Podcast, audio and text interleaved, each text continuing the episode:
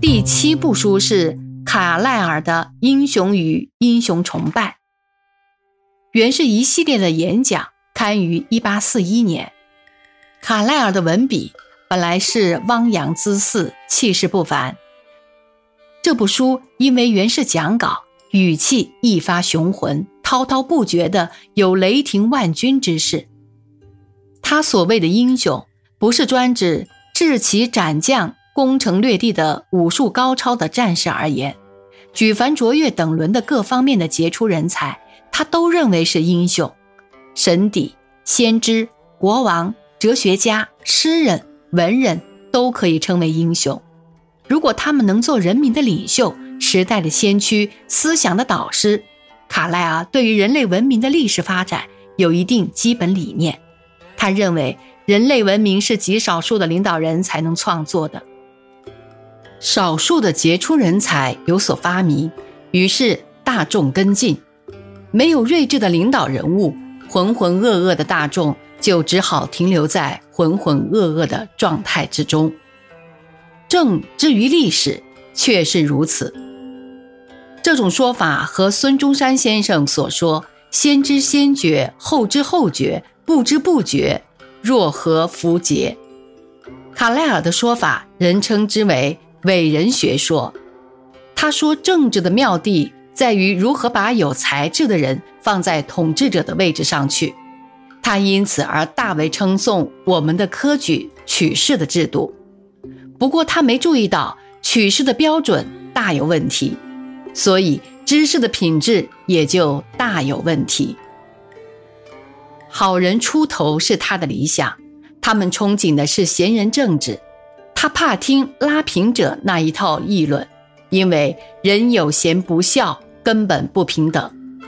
尽管尽力拉平世界的不平等的现象，领导人才与人民大众对于文明的贡献。究竟不能等量齐观。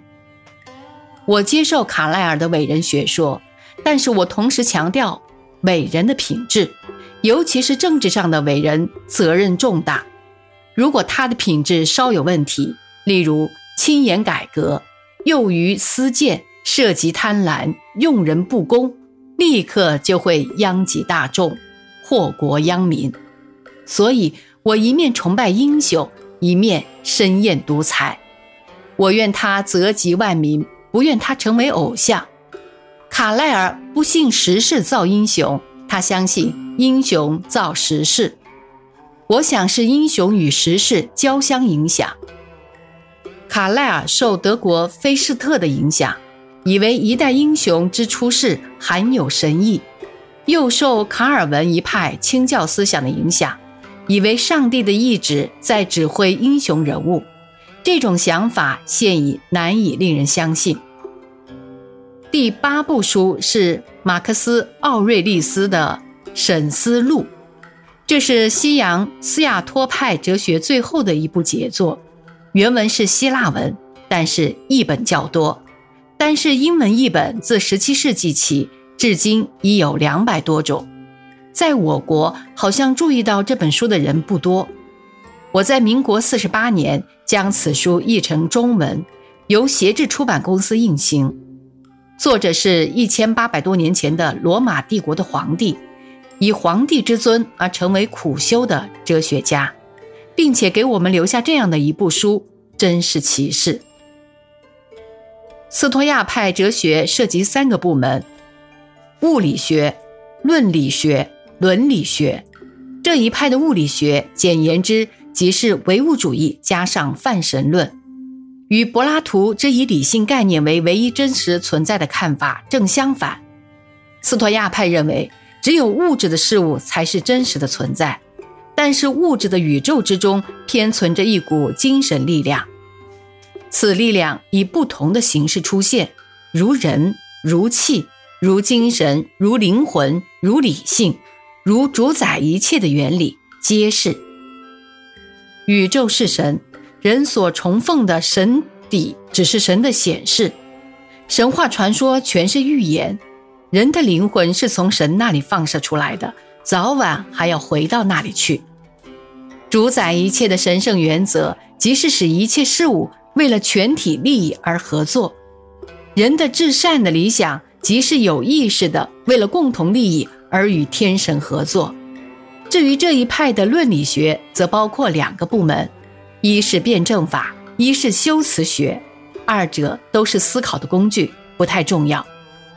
马克思最感兴趣的是伦理学。按照这一派哲学，人生最高理想是按照宇宙自然之道去生活。所谓自然，不是任性放肆之意，而是上面说到的宇宙自然。人生除了美德，无所谓善；除了罪行，无所谓恶。美德有四：一为智慧，所以辨善恶；二为公道，以便应付一切符合分际；三为勇敢。即以终止痛苦，四为节制，不为物欲所役。人是宇宙的一部分，所以对宇宙整体负有义务，应随时不忘本分，致力于整体利益。有时自杀也是正当的。如果生存下去无法善尽做人的责任，沈思路没有明显的提示一个哲学体系。作者写这本书是在做反省的功夫，流露出无比的热忱。我很向往他这样近于宗教的哲学。他不信轮回，不信往生，与佛说义，但是他对于生死这一大事因缘，却同样的不住的叮咛开导。佛世迹前，门徒还立，请示以后当以谁为师？佛说：以戒为师。戒为一切修行之本，无论根本五戒、沙弥十戒、比丘二百五十戒，以及菩萨十重四十八轻之性戒，其要义无非是克制，不能持戒，还说什么定慧？佛所斥为外道的种种苦行，也无非是戒的延伸与歪曲。斯托亚派的这部杰作，阐释了一个修行人的内心了悟。有些地方。不但可与佛说参证，也可以和我国传统的天行健、君子以自强不息以及克己复礼之说相印证。英国十七世纪作家范鲁伯的《旧病复发》里有一个愚蠢的花花大少福平顿爵士，他说了一句有趣的话：“读书乃是以别人脑筋制造出来的东西以自娱。”我以为有风度、有身份的人可以凭自己头脑流露出来的东西而自得其乐。书是精神食粮，食粮不一定要自己生产，自己生产的不一定会比别人生产的好，而食粮还是我们必不可或缺的。书像是一股洪流，是多少年来多少聪明才智的人点点滴滴的汇集而成。很难得有人能毫无凭据的立地涌现出一部分书。读书如交友，也靠缘分。无人有缘接触书，各有不同。我读书不多，有缘接触了几部难忘的书，有如良师益友，获益匪浅，略如上述。